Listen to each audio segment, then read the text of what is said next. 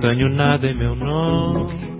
Esto es Vidas Prestadas, un programa sobre libros y sobre mundos posibles, un programa sobre autores, un programa sobre literatura, un programa sobre no ficción, un programa sobre todo aquello que está incluido en un libro, un programa para nosotros, los lectores. que passa de amores que vão e vêm. Y a nosotros y a muchos lectores nos gusta que nos lean en voz alta. Y eso le pedimos a gente que también sabe leer en voz alta. Y en este caso se lo pedimos a Daniela Azulay, una gran promotora de la lectura.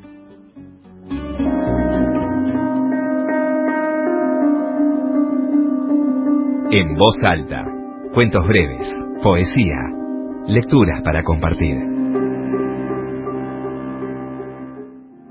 Limitémonos al lugar del lenguaje. Los loros líricos lamen las letras líquidas con lengua leñosa. En lo alto del limonero largan la L lustrosa, lisa, ladeada. Los loros, no, los lobos.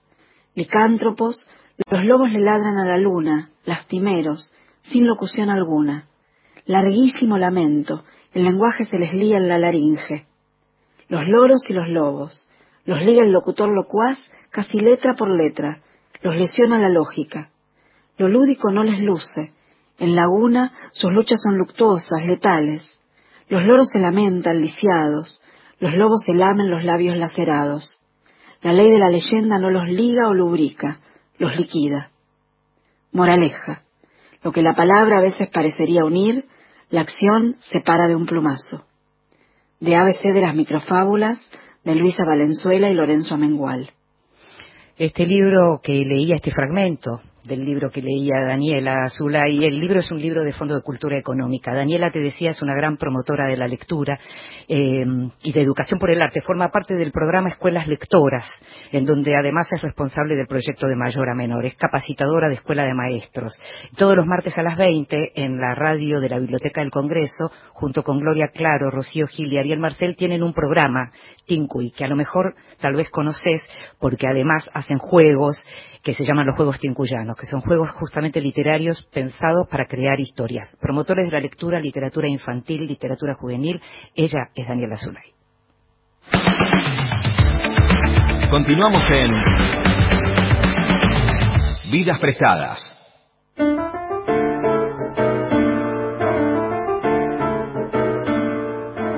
Y seguimos en Vidas Prestadas este programa sobre libros y sobre mundos posibles en un programa en vivo, como los que venimos haciendo, pero un programa que es diferente, porque ya no podemos decir que es diferente hacerlo en vivo, porque lo venimos haciendo ya hace cuatro meses, pero sí es diferente porque esta vez, por empezar, es un programa dedicado, es un programa, es un programa dedicado a Manuel Puig en la semana en que se van a cumplir 30 años de su muerte. Manuel Puig, un escritor fundamental para la literatura argentina y un escritor fundamental para la conductora de este programa, que vengo a ser yo.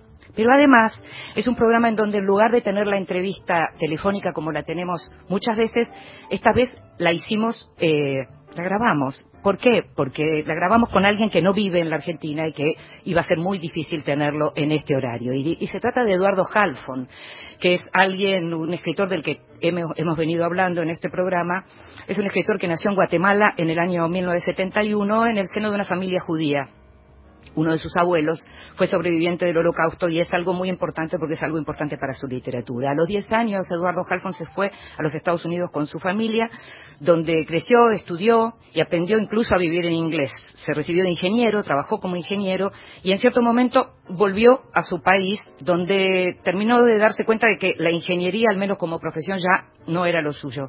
Y entonces llegaron los libros, primero para leerlos, después para escribirlos y junto con ese encuentro con la literatura llegó su reencuentro con la lengua española. Hoy tiene publicados como unos 15 libros, aunque su obra para todos sus lectores es como una especie de rompecabezas, veces es un fascinante rompecabezas que vamos armando a partir de los escenarios y de las piezas de sus relatos breves, porque son piezas breves, y donde Eduardo Halfon lo que hace es como una especie de autobiografía deconstruida. Su relato más conocido justamente es El boxeador polaco y tiene que ver con la historia de su abuelo sobreviviente del holocausto, que es el título además del libro más conocido. Ahí hace muy poquito además la editorial argentina Godoy publicó Biblioteca Bizarra, Que es una gran puerta para entrar a la literatura de Halfon, está Señor Hoffman, Monasterio y Duelo, también en el asteroide, y también está Ogueto, mi amor, que es un cuento de Señor Hoffman que se publicó ilustrado en páginas de espuma. Eduardo Halfon llegó hace unos meses a París, eh, con su esposa y con su hijito Leo por una beca de la Universidad de Columbia y la pandemia los encontró ahí y ahora se trasladaron al sur de Francia desde donde habló con nosotros y entonces te invito a escuchar esa charla. Qué bueno que estés ahí, Eduardo. La última vez que nos vimos y que conversamos fue en febrero, fue en París y fue como en otra era, ¿no? Algo así. Otra, otra era, gente. Otra era, nadie se imaginaba que venía este, este, este nuevo mundo, ¿no? Es un nuevo mundo. Es absolutamente un nuevo mundo y al mismo tiempo vos que en tu literatura estás siempre comulgando el pasado, ¿cómo estás viviendo este presente? Eh, supongo con la, que, que, con la misma incertidumbre que todos, ¿no? Eh, es que para mí una cosa es, es, es hurgar en el pasado o, o sentarme a escribir, eh, y otra cosa es vivir el momento, ¿no? Porque, porque hay una disociación entre las dos cosas. Eh, yo no yo no trabajo el momento como otros escritores o, o, periodistas no que estarían escribiendo crónicas sobre lo que está ocurriendo sobre la pandemia sobre los encierros obligatorios que nos han tocado vivir a, a, a casi todos. Eh, lo que yo escribo es, es, es, está en otro lugar. Eh, entonces una cosa no afecta a la otra, pero lo que sí afecta es que el ritmo de trabajo, ¿no? El, Claro, una casa invadida, está, está ahora mi hijo eh, con nosotros aquí todo el día, entonces es- eso, eso entorpece más que, que, que el tema o, o el, el- cuento que está escribiendo. Eso- Ahora, eso el es- es tema- distinto. Yo te digo el tema o el cuento, pero yo te pregunto, por ejemplo, ¿qué pasa con el miedo? Porque si todos estamos con miedo, todas las personas están con miedo, ¿cuánto interfiere de pronto ese temor, ese miedo que, que- que tenemos todos en tu trabajo cotidiano? No, no mucho. No mucho. El miedo, el miedo no. El miedo interfiere en, mi- en, en mis pensamientos eh, cotidianos, ¿no? Eh, Sí. especialmente cuando estábamos en París. Eh, como sabéis, ya no estamos en París, estamos en, en un pueblito en el sur de Francia, en donde se vive más tranquilo, se respira mejor. Estar en una urbe como, como. París, eh, de, de- de verdad que el miedo eh, lo tenías muy, muy, muy cercano todo el tiempo. El, el- el peligro, el contagio, eh, la gente viviendo un poco más, casi enojada, ¿no? Por, por, por, por los nervios, por la ansiedad. Eh, entonces el miedo no, pero sí hay otras cosas que he notado que han afectado o que van afectando mi, mi trabajo. ¿Cómo cuál es? Eh, la incertidumbre. Mm. Eh, ahora mismo no sabemos dónde vamos a estar viviendo de aquí a dos o tres meses, porque no hay vuelos, no, no podemos volver a Guatemala y, y- y- y no queremos volver a Guatemala. Gua- Guatemala está viviendo este, este, este, este virus tardío, o sea, ahora está empezando lo fuerte allá y de una manera brutal, brutal, porque es un país ya en, una, en, en- otra especie de pandemia, ¿no? En, la- en una pobreza absoluta, en un país donde no hay recursos médicos para la mayoría de la población, entonces esto pega muy, muy fuerte. Eh, estamos con la incertidumbre de cuándo podremos viajar, cuándo podremos eh, movernos. Entonces eso me afecta, pero me afecta de una manera eh, que no lo noto. No sé si me explico. Me siento, me siento a trabajar y, está ahí. Estoy como, como envuelto en, en, en, un, en un aire de incertidumbre, del no saber, de...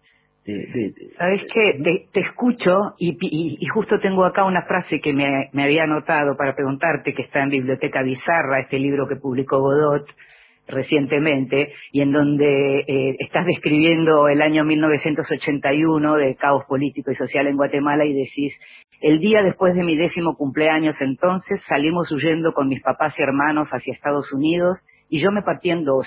Un pedazo de mi memoria, el primero, el más diáfano y liviano, se quedó suspendido en la Guatemala de los años 70. Desde aquí, desde cada página en blanco, lo sigo buscando. Qué impresionante, me impresiona lo que estás diciendo porque justo tenía esta frase. Mm.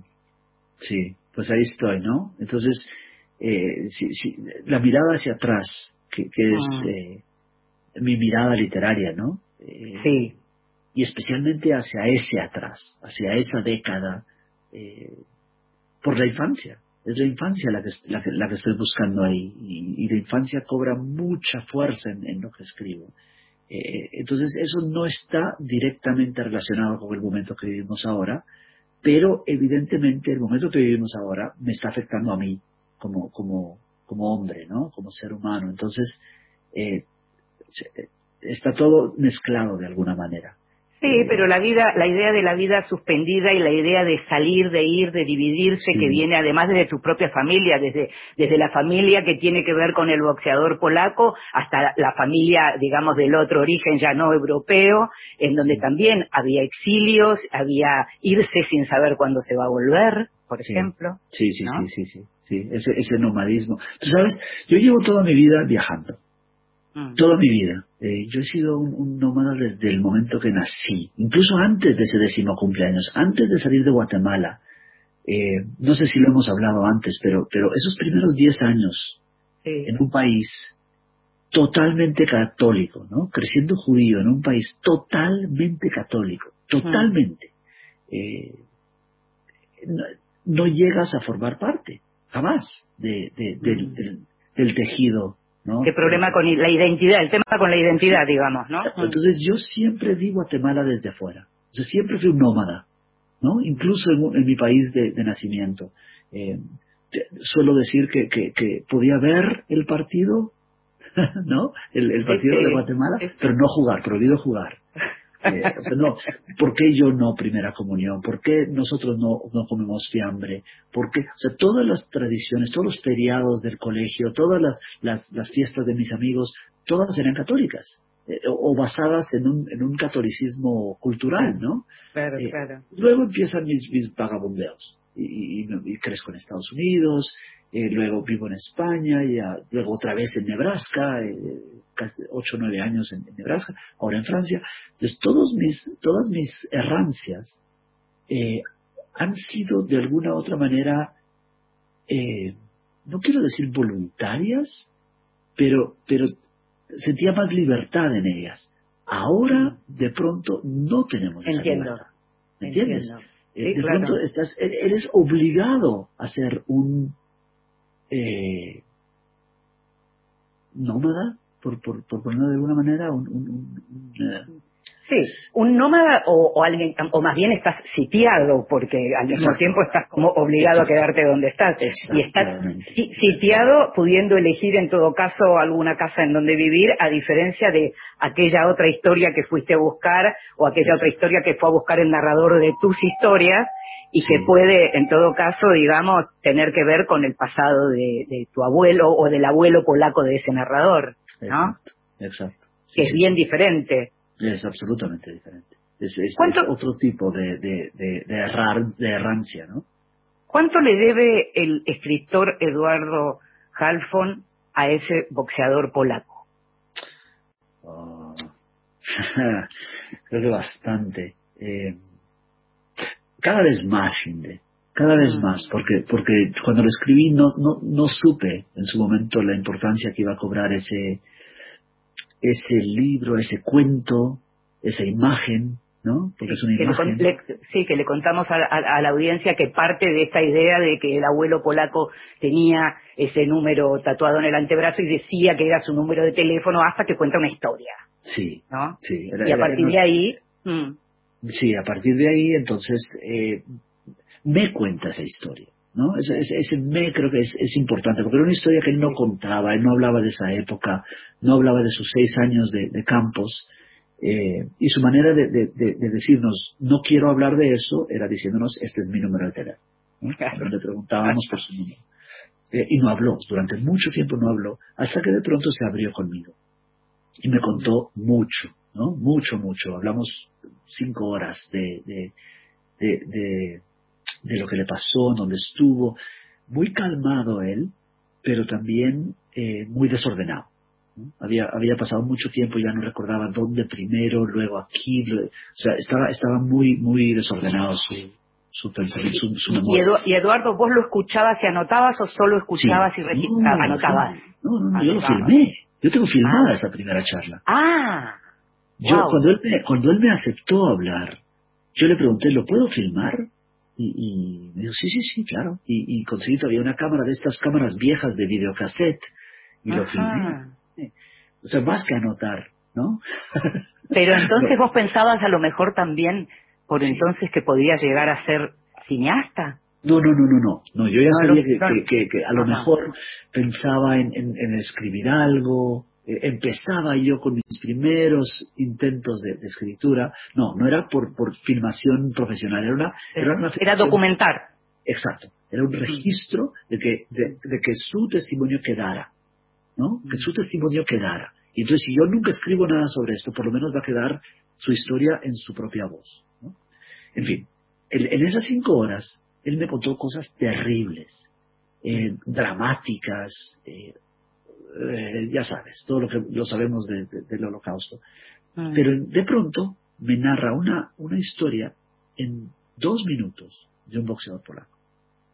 Y él me la contó como una anécdota. Fue una anécdota lo que él me dijo. Para él no era más que, que, que me pasó esto y, y se acabó. ¿no? Mm. Y yo supe en ese momento que esa era su historia. Lo supe. Mm. Yo, yo, yo, yo, yo cogí ese, ese, ese fragmento, ese, esa anécdota y la guardé. Y la guardé y la tuve guardada durante muchísimo tiempo. Años, años, eh, ocho años tal vez. Tratando de, de escribirla, eh, no sabía cómo, cómo, cómo, cómo, cómo narrarla, cómo respetarla, cómo honrar. eh, y, Mm. Pero la iba, la iba contando en, en los demás cuentos que escribí Claro. Claro. Entonces, eso Ahí lees- aparecía ya la figura, aparecía, claro, claro. aparecía, ¿no? Mm. Cuando tú lees los cuentos del boxeador polaco, los primeros, se Mm. menciona la anécdota del boxeador y se menciona, pero yo me negaba a escribirla. Otra cosa Hasta que me hasta- gustaría... Hasta, hasta que por fin la escribo, ¿no? Hasta que por fin llega el momento donde no tengo más opción que contar Mm. este cuento y cierro el libro, ¿no? Con ese cuento, cuando lo- eh, fue el último que escribí del libro, cerré. O creí haber cerrado.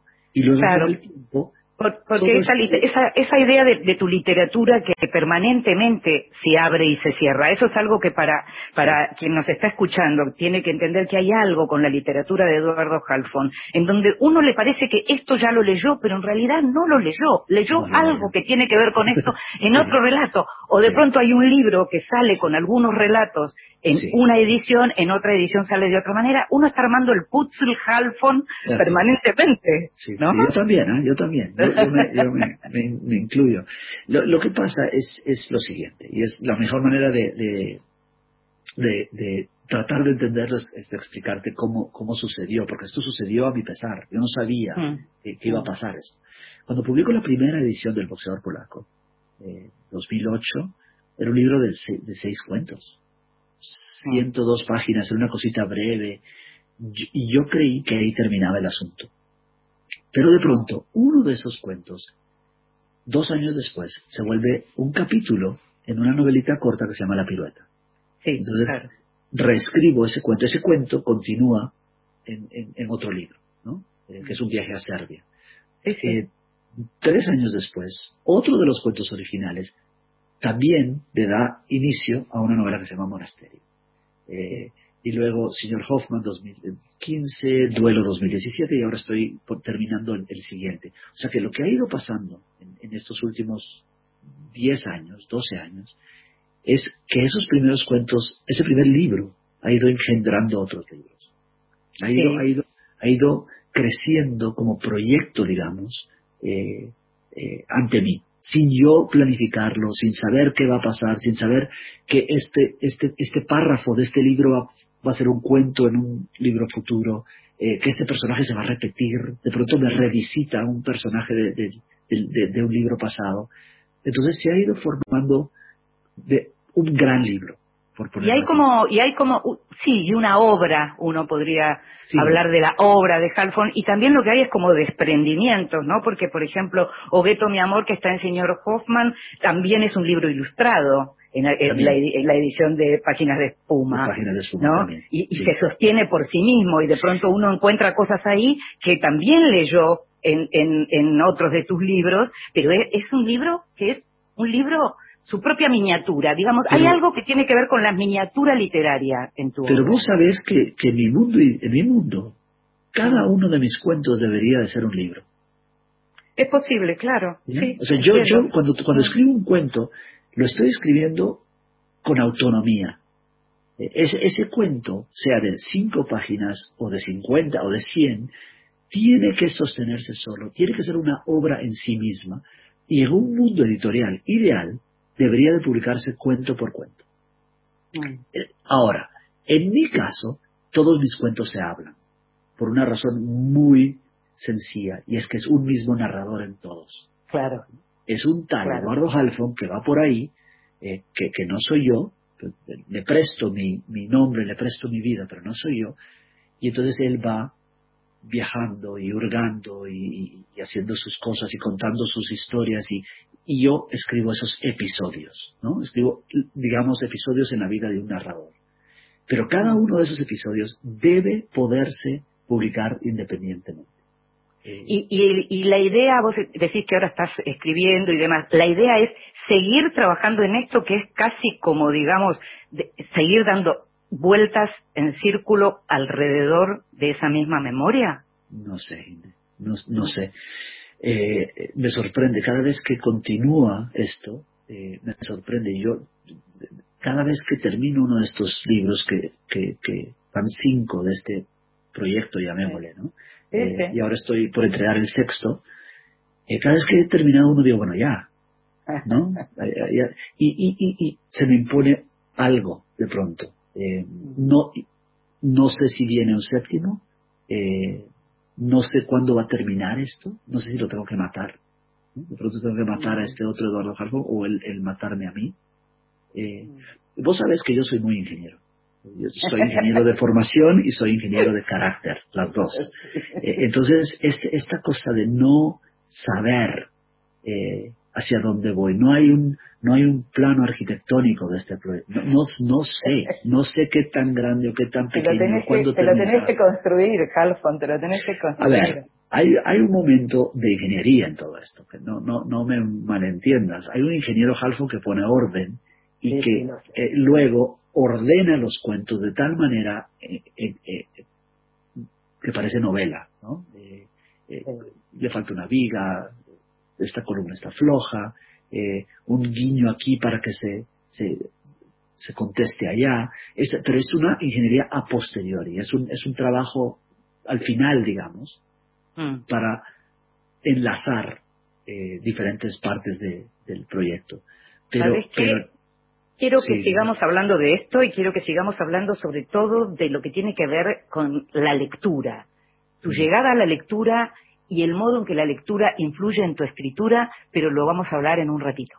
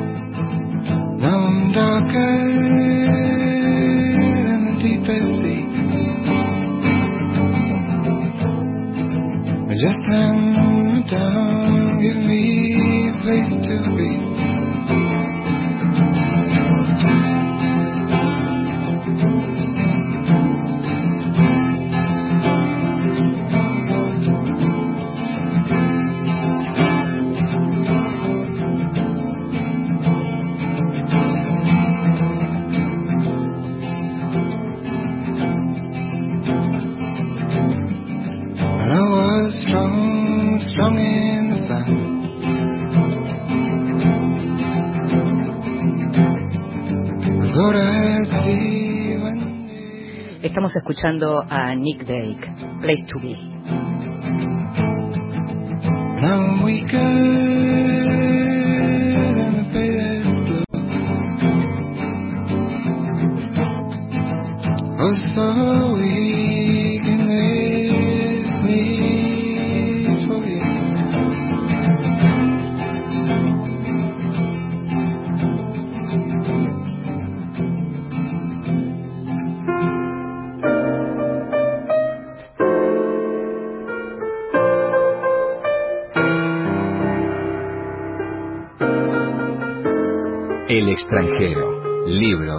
Que se habla en el mundo. Te dije al comienzo que Manuel Puig era uno de mis escritores favoritos y otro de mis escritores favoritos en términos históricos, estamos hablando, es Vladimir Nabokov, que se lo suele decir el autor de Lolita, pero es el autor de mucho más que el autor de Lolita, el autor de Ada o el Arador, de Pálido Fuego, de Mira, Mira los Arlequines, en fin, podríamos seguir. Y lo que ocurrió es que en las últimas semanas se tradujo por primera vez al español una obra de teatro de Nabokov, que en realidad él comenzó escribiendo poesía y teatro cuando se fue con su familia aristocrática, se fueron a vivir a Berlín después de la revolución del 17 en, Rusia, eh, se había criado en San Petersburgo, pero se fueron a vivir a Berlín. Y el libro este que apareció ahora, que en realidad es una obra de teatro, como te decía, es una obra de teatro que él escribió después de un viaje a Praga, es una obra que escribió todavía en, su, en el periodo en que escribía en ruso, se llama La tragedia del señor Morn y fue escrita en ruso eh, eh, cuando él volvió justamente, digamos, cuando estuvo en esa, en esa estancia en Praga. Es una obra que estaba inédita en español y que en ruso en realidad eh, se publicó recién en 1997, o sea que él ni siquiera la llegó a ver porque había muerto 20 años antes. No llegó a verla publicada, no llegó a verla eh, montada en un teatro. Y en inglés recién se publicó hace unos años, en el 2012. La cuestión es que es interesante porque es una obra en la que si bien cuando él empezó a escribir escribía a, la manera de Pushkin, el verso como Pushkin en ruso, en esta, esta vez fue a Shakespeare. Nabokov imitando a Shakespeare. ¿Qué quiere decir esto? Que usó la métrica en ruso, pero la métrica que usaba Shakespeare, que es esa métrica que se llama, digamos, que, tiene que ver con el pentámetro yámbico, eh, que es un, lo que, en el verso blanco el pentámetro yámbico, y que eso es algo que en español es ajeno a la lengua española y por lo tanto el traductor que tradujo la tragedia del señor Mon lo que hizo fue utilizar ese verso que nosotros tanto conocemos que es el endecasílabo clásico, que, es, eh, que en realidad era italiano y que lo conocemos, tal vez te acuerdes, por la égloga de Garcilaso, por ejemplo, el dulce lamentar de dos pastores, Alicio juntamente inemoroso. Bueno, ese, ese, verso, en ese verso fue traducida esta tragedia, que es una tragedia shakespeariana no solo por el verso, sino porque es una especie de Otelo. Es una especie de Otelo en donde hay además como una venganza en relación a lo que tiene que ver con la revolución bolchevique, tiene que ver con un rey, que es un rey aparentemente bueno, pero que se enamora de la mujer de un opositor que está en el exilio y en fin, nada, la tragedia de Otelo ahí en esta obra de teatro que se llama La tragedia del señor Mon fue editada en España por una eh, editorial que nosotros no conocemos en este sentido, eh, porque no está acá, que se llama Uña Rota, pero que bueno, podemos ir esperando. La tragedia del señor Mon de Vladimir Nabokov.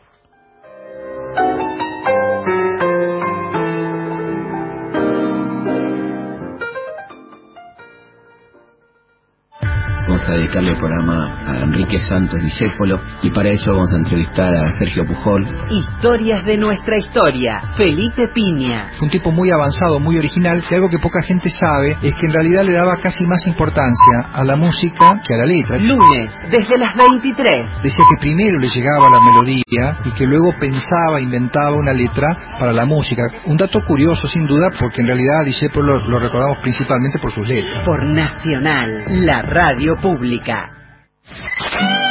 La altura del río en Puerto Gualeguaychú, un metro cinco. Para Betty en estancia 17 de marzo, operación concluida satisfactoriamente. Mañana tengo Queremos comunicar a los miembros de la comunidad de Yavi Santa Catalina que la reunión en San Salvador de Jujuy sobre salud indígena. Radio Nacional, gobernador Gregori se presentó mensajes y servicios al poblador rural. La radio de la patria. Nacional. La radio pública tiene. La radio pública tiene servicios. Ahora, Nacional, en todo el país. Una de la madrugada, en punto. Para prevenir el coronavirus es importante lavarse las manos con jabón regularmente. Conoce este y todos los cuidados preventivos en www.argentina.gov.ar. Argentina Unida, Ministerio de Salud, Argentina Presidencia. Próximo programa, Noches Argentinas, con Eduardo Barone y Graciela Guiñazú.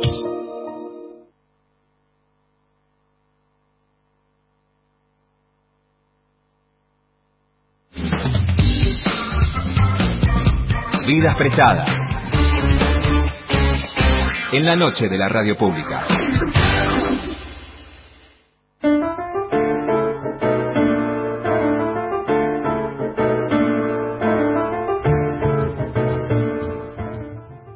Seguimos entonces en esta conversación con Eduardo Halfon, él desde Francia, nosotros en la Argentina, y estábamos conversando a propósito del, del narrador, de la figura del narrador que recorre la obra de Halfon, y yo te dejaba pensando en relación a la lectura, porque vos siempre contás que te iniciaste tarde en la lectura, pero que se convirtió en un vicio. ¿Cuánto hay en tu forma de escritura, digamos, de marca de esa de ese acceso tardío a la lectura y de ese, de ese acceso yonki, como llamás vos, a la lectura como droga? Creo, gente, que había mucho y ahora hay menos. Me explico, me explico. Yo, yo cuando, cuando llego a la literatura, tal vez hay- habría que explicar esto un poquito para, para la gente que no, no sabe a qué me refiero. Eh, yo no era lector, nunca fui lector. No, no, no leía, no buscaba libros, no entendía por qué había que leer. Eh, yo era un chico que probablemente hoy me caería mal. Si no, si no me conociera a mí mismo de adolescente, hoy me caería muy mal. Era un chico eh, no sé cuál es la palabra en Argentina, pero un chico fresa, diríamos nosotros, ¿no? Eh, muy interesado en deportes, en, en- en chicas, eh, y poca cosa más. No- no- ¿Era, ¿Eras frívolo? ¿Eras un muchacho frívolo? Ingenuo, Mm. ingenuo, más que frívolo, ingenuo, ingenuo a, a- a- a la política de, de, de mi país o, del- o- o latinoamericana, eh, muy sobreprotegido, Mm. eh, hijo primogénito, eh, muy obediente, ¿no? Estudié lo que se me, se me pidió que estudiara, que era ingeniería. Mm. Mm. Yo no, yo no tenía ni, ni voz, porque no tenía un interés real realmente. eh, esa- Es un esa- poco es un poco de familia judía eso también, Sí, ¿no? bastante, bastante. Sobre todo en esas generaciones, ¿no? Bastante, sí, sí, sí. Mm. Entonces, pues el, el, el, el, el problema viene cuando terminó la universidad. Eh, recuerda que yo estaba en Estados Unidos, eh, estudié en Estados Unidos, terminé la universidad en Estados Unidos y de pronto termino, termina mi visa de estudios y tengo que volver a Guatemala. Eh, tengo que irme de, de Estados Unidos y, y volver a un país que, que- que ya no conozco, a una lengua que apenas hablo. ¿no? El español se había convertido en mi, en mi segunda lengua. Claro. Y empieza un momento de mucha frustración.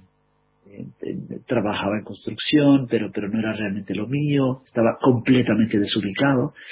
Hoy entiendo, gente, que es un momento, que es normal esta crisis de postuniversitaria. Eh, es, lógico. es- es para todos, todos pasamos por ese momento de, bueno, ¿y ahora qué hago? Eh, he cumplido lo que se me ha pedido, pero ahora tengo que tomar decisiones, ¿no? ¿Dónde quiero vivir? ¿Qué quiero hacer de mi vida? Eh, en mi caso tal vez era un poquito más profunda por la situación de, de- de- de tierra, ¿no? De- o de falta de tierra. Sí, sí. De- estar obligado a, a- a vi- vivir en un país que no conocía. El Y tema de la identidad que mencionábamos antes, nuevo, incluso, ¿no? sí, sí, sí. Eh, cinco años después, esto, esto dura unos cuatro o cinco años, voy a la Universidad de Guatemala creyendo que unos cursos de filosofía me ayudarían. Eh, siempre, siempre muy racional. Y la carrera en Guatemala eh, es letras y filosofía. En Argentina no me parece, o todavía no es así. Se llama Filosofía y Letras la, la universidad en, en Buenos Aires, no en todos lados, pero en realidad son carreras separadas. Ya no, Guatemala sigue siendo la misma, lo cual me pareció un error, porque Sí, claro. es, es demasiado, pero bueno. Eh, y y me, me enamoré de inmediato. O sea, me, obligaron a tomar unos cursos de literatura y me enamoré profundamente eh, de la ficción eh, del cuento, especialmente del cuento, y empecé a leer de una manera descosida. Eh, era, era, era casi como una droga, ¿no? Eh, Mm.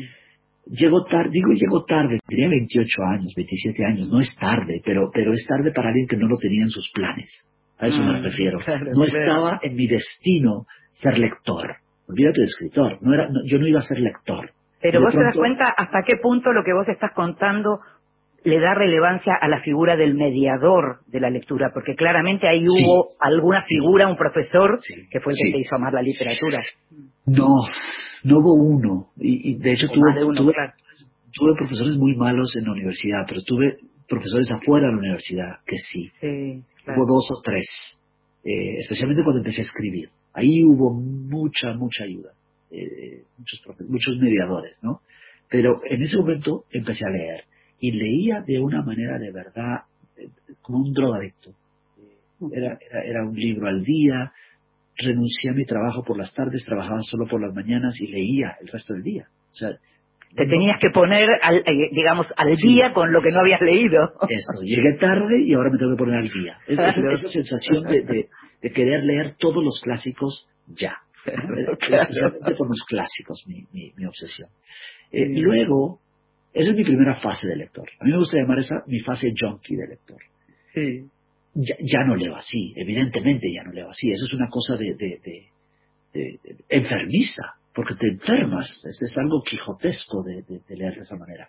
Luego un entro- entusiasmo que enferma, digamos. eh, desbocado, desbocado. ¿no? Pero luego entra una segunda fase de lector. Y es cuando empiezo a escribir. Y ahora la, la- tengo evidencia de esa fase, Hinde, en los libros que leí durante ese momento. Y mis Mm. anotaciones en esos libros ya no son las anotaciones de un lector. Ya son las anotaciones de alguien que quiere descifrar cómo se hace esta cosa. De nuevo el ingeniero, pero para ver las costuras de la ¿Cómo literatura. hace Hemingway para construir una frase? ¿Qué, ¿Por qué este cuento funciona? Eh, o sea, todos mis apuntes de esa época son los apuntes de, de, de- de alguien que quiere aprender su instrumento, ¿no? Eh, y entonces, todo lo que empiezo a escribir, mis primeros cuentos, mis primeros libros, eh, Saturno, El Ángel Literario, son libros sobre lecturas. Eh, yo estaba todavía tan embelesado por mis lecturas que cualquier cosa que salía de mí era lectura. Te cuento cuándo eso termina. A ver. Lejano. Mm, El primer cuento del boxeador polaco se llama Lejano. Claro. Sí, claro. Es un cuento al que yo le tengo mucho cariño, porque es un cuento que empieza en el aula. Es un cuento Sí, claro. Sí, yo sí. Eduardo Jalfón, profesor, tratando de convencer con, con alumnos que no quieren leer, tratando de, de- de- obligarlos a leer o de entusiasmarlos por leer.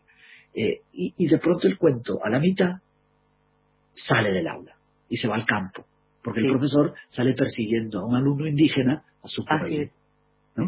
Ese fue el último cuento que escribí en Guatemala, eh, el último cuento que escribí como profesor universitario. O sea, fue, fue mi despedida, no solo a, a- a- a- a- a la docencia, al país, porque también me fui del país eh, después de, ese- de escribir ese cuento, sino a una forma de escribir tan pegada a la lectura. Pero, por ejemplo, en los desechables, que efectivamente ya está la figura de Halfon escritor, los Sí. desechables figura en Biblioteca Bizarra y es el texto por el que nos conocimos nosotros cuando lo publicamos en su Exacto. momento en Infobae. En ese texto, Halfon, escritor, está en Colombia, está en un barrio de gente vulnerable y está con una audiencia, justamente su auditorio está integrado por personas que, salieron de la droga, hablando de Sí. droga. Y que no son, claro, y que no son lectores necesariamente, pero que hacen unas preguntas que lo dejan al Halfon, Claro. escritor y lector, de una pieza. O sea, a veces la pregunta, ¿no? Puede venir Sí. del no lector. Sí, sí. De- de- y es, eh, precisamente ese es mi punto.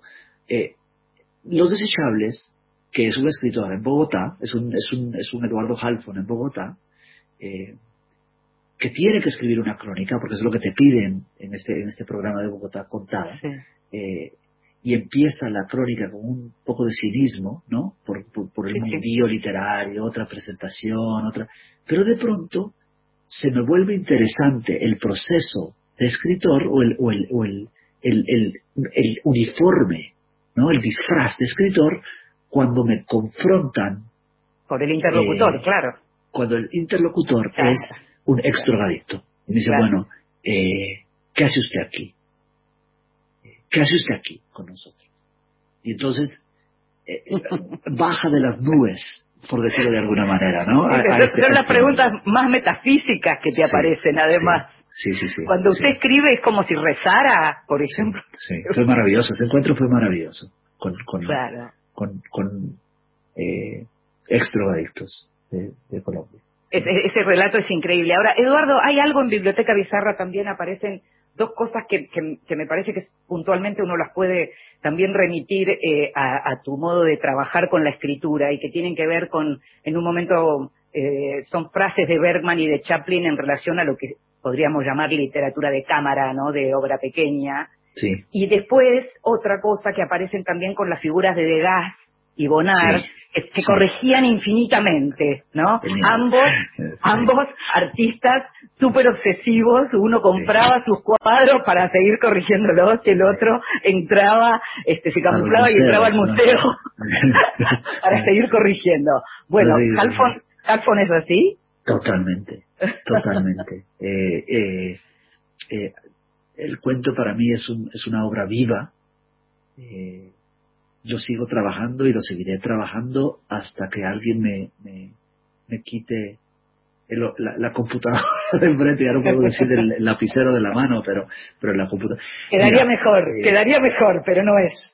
yo, yo en cada reedición vuelvo a trabajar el cuento, vuelvo, agrego, quito, pongo, eh, cambio título, eh, eh, no solo en cada nueva edición, en cada traducción lo hago. ¿no? Eh, eh, en idiomas que no hablo, pero le pido al traductor que por favor cambie una frase, que, que agreguemos un párrafo, que, que quitemos el final. Eh, y en- entonces eh, hay versiones de mis cuentos.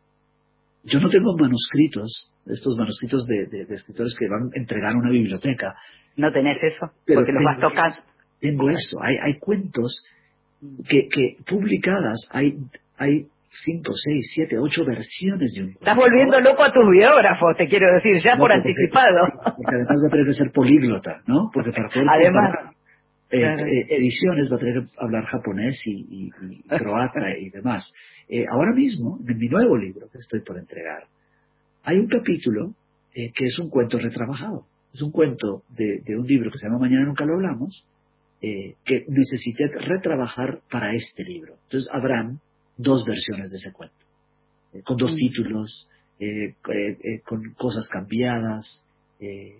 Entonces sí, yo soy un Bonnard que entra al museo prohibidamente, porque mis editores no, no, no- no sé si, si les gusta que yo haga esto, pero retoco. Eh, quito el lienzo de la pared y lo retoco en cada momento que puedo. y retocas la palabra, retocas la anécdota, ¿qué retocas? Ah, to- todo, todo. Mm, Eh, las palabras, eh, mm. si veo algo que está flojo, eh, algo que se puede mejorar. eso pasa mucho con cuentos de hace 20 años, por ejemplo, que, que- que ho- hoy los leo y digo, uff, ese adjetivo. pero también pasa con, con eh, elementos fundamentales de la historia. Eh, eh, ¿no? Por ejemplo, en, el- en este, en este cuento que estoy retrabajando ahora, eh, yo publiqué esa primera versión. En Mañana nunca lo hablamos. El cuento en ese libro se llama El, el- el último café turco. Y es, es de un tío abuelo, eh, primo de mi abuela, que leía el café turco. Eh, Ah, la borra del café. la borra del café. Y lo publico, y luego, ya publicado, alguien me cuenta algo de mi familia, ¿no? Que cambia el cuento. Alguien lo leyó. Sí, tenés otra fuente. ¿no? No, alguien lo, lo leyó y me dijo, oye, pero, pero sabes que es... Y entonces... Claro. Sí, No, bueno. ¿no? Eso en la nueva versión estará. Eh, Claro. claro. entonces, entonces no, no, Ahí, ahí aparece un poco también el, el Halfon cronista, ¿no? Sí, Claro. absolutamente, sí. Es, es- es- Claro. es- bueno, es que soy un cronista, ¿no? Sí, Eh, sí, sí. soy un cronista.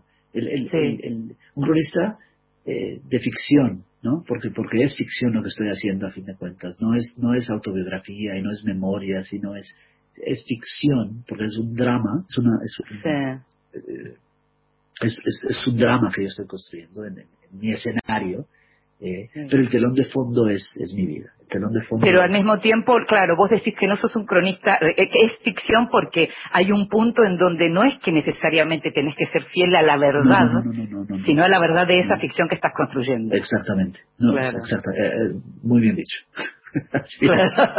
Escúchame, nosotros tenemos, nos van quedando apenas unos minutos, pero resulta que también en, en- en la Argentina se, se consigue esta versión divina de Ogueto, mi amor, de páginas de espuma ilustrada, que es una preciosidad, este desprendimiento del señor Hoffman.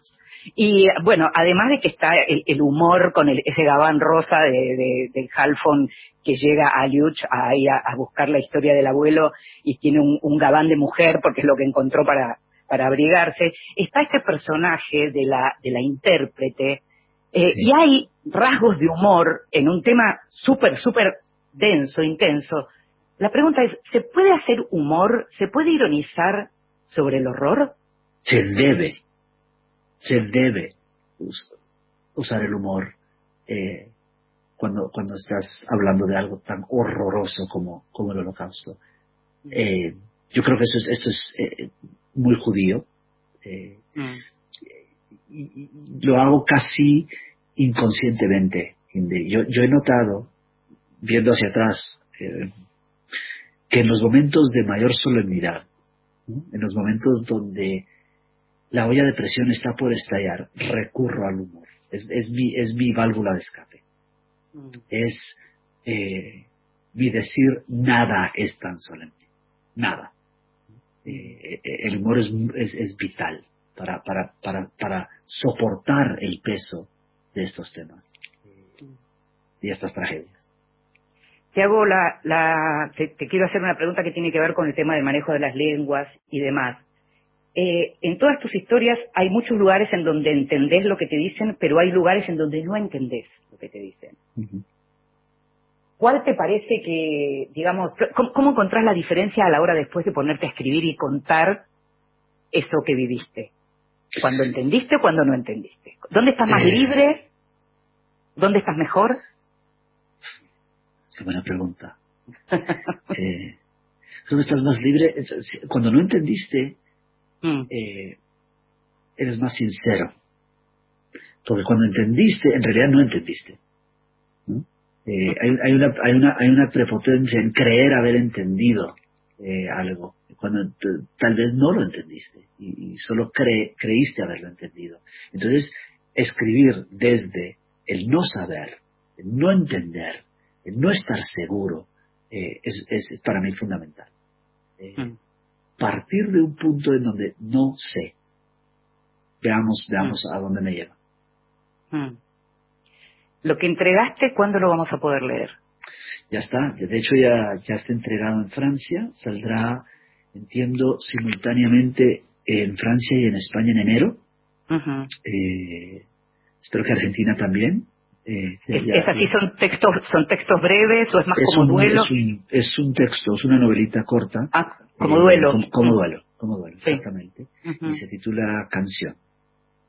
Ah. Pero ya, ya está la traducción al francés, ya estamos trabajando el, el- el manuscrito en español y, y veremos, ¿no? Porque son tiempos inciertos para el mundo editorial, pero en teoría Mm. estamos para, para enero.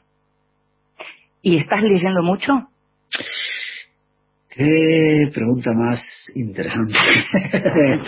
Eh, Porque estás más selectivo ya con la lectura, ya no sos el que... Es que ya no te terminé de contar mis etapas de lector. Te conté de las dos primeras, pero hay una tercera, y es el lector hijo de puta. ¿no? El lector que ya impaciente, cascarrabias, eh, que ya no tiene tiempo, para, que, que ya no, no, no- no tiene paciencia, ¿no? Yo ya no, ya no, ya no paso de la página 5 o 10 si un libro no me ha convencido. Al, al inicio uno cree que tiene que terminar los libros. Yo ya no termino los libros. Sí, sí, No le das chance. sí. no les doy chance. Ah, Eh, sigo metido en esa etapa, por cierto. Entonces, leo menos, eh, tanto por mi situación familiar, la situación de este año, pero también cuando estoy muy metido escribiendo, dejo de leer. Eh, no lo hago a propósito, pero me he dado cuenta que cuando tengo el cuento en la cabeza, eh, me alejo de los libros. La literatura es la tuya, claro, Estoy metido en la mía, entonces no, no, no, me interesa.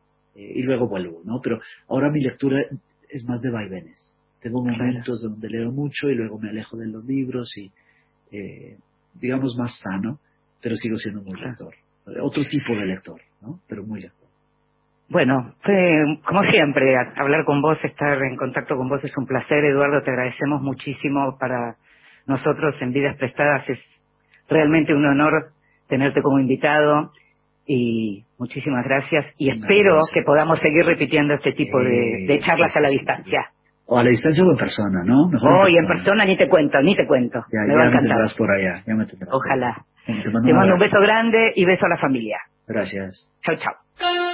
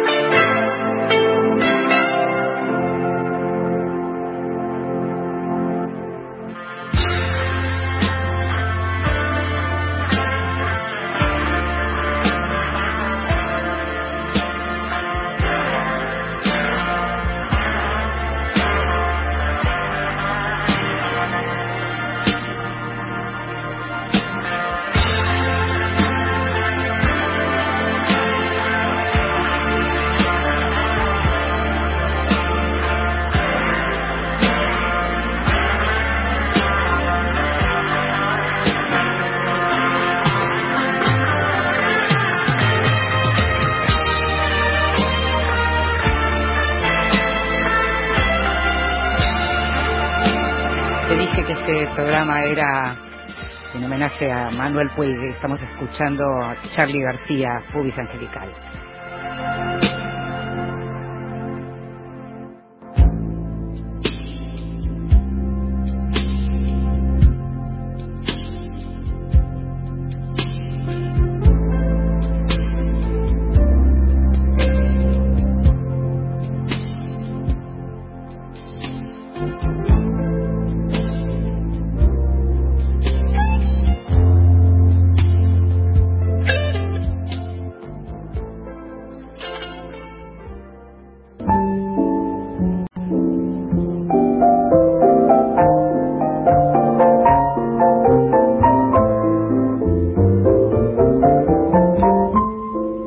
Cita de luz.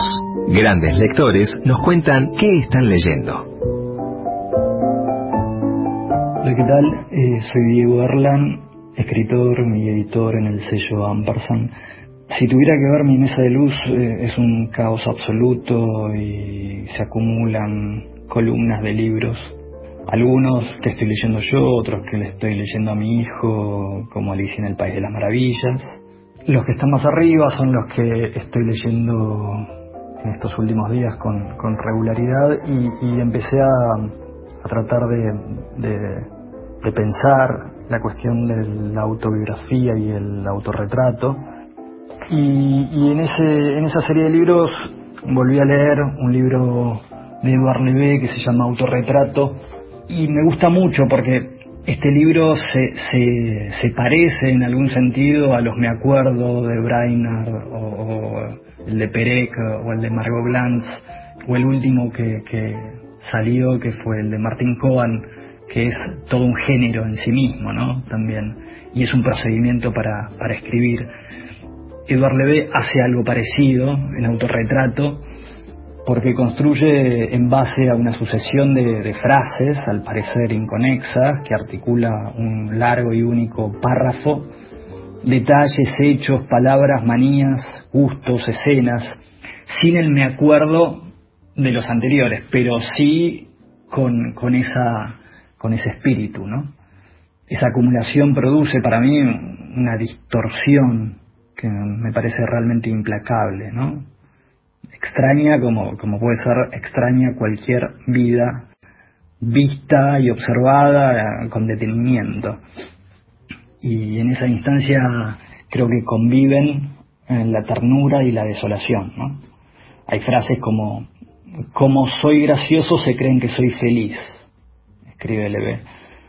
Y, y, las escribe de improviso, encontrando al lector con las defensas bajas, después de decir que desafina el cantar y por eso no canta, y antes de algo como espero no encontrarme nunca una oreja en un prado. A veces la conexión se, se produce por una palabra, por una idea, que deja picando. Busca la belleza, ese es uno de los núcleos posibles, aunque no sea el único. Otros son la timidez, la sexualidad, el amor. En definitiva, creo en la existencia, ¿no? que, que se representa como si el recuerdo fuera una calecita, con, motivos y sensaciones que atraviesan la felicidad efímera o los miedos atávicos. Diego Erlan, periodista, escritor, editor, es el autor de El amor nos destrozará, La disolución, Satélite de amor y el libro que mencionaba, Autorretrato de Eduard Levé, se consigue una edición relativamente nueva que publicó Eterna Cadencia.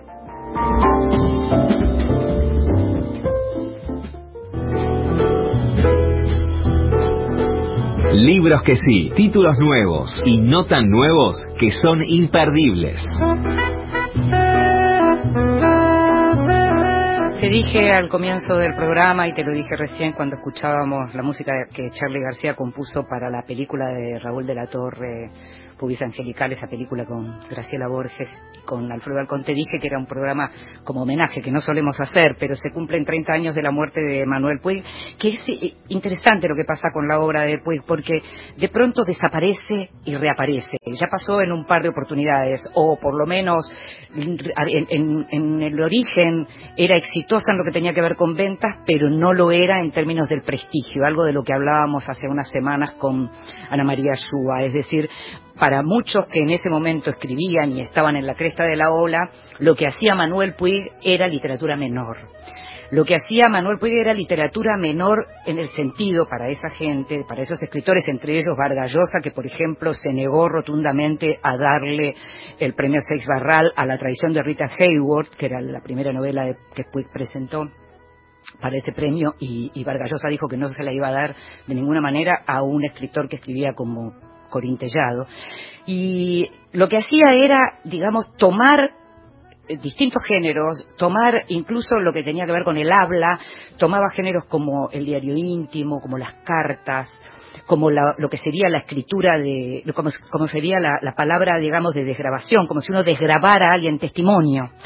Y entonces con todo eso construía, con notas al pie, con, todo eso construía una literatura, el melodrama, las divas de Hollywood, pero él hizo vanguardia con todo eso. No es que lo que hacía eran novelitas, lo que él hacía era una literatura poderosísima.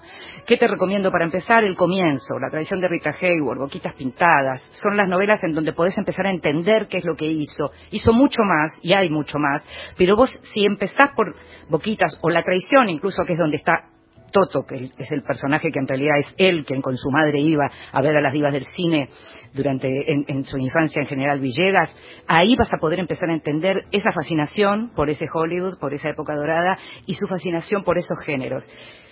Manuel Puig, 30 años sin Puig, un gran escritor, no dejes de leerlo.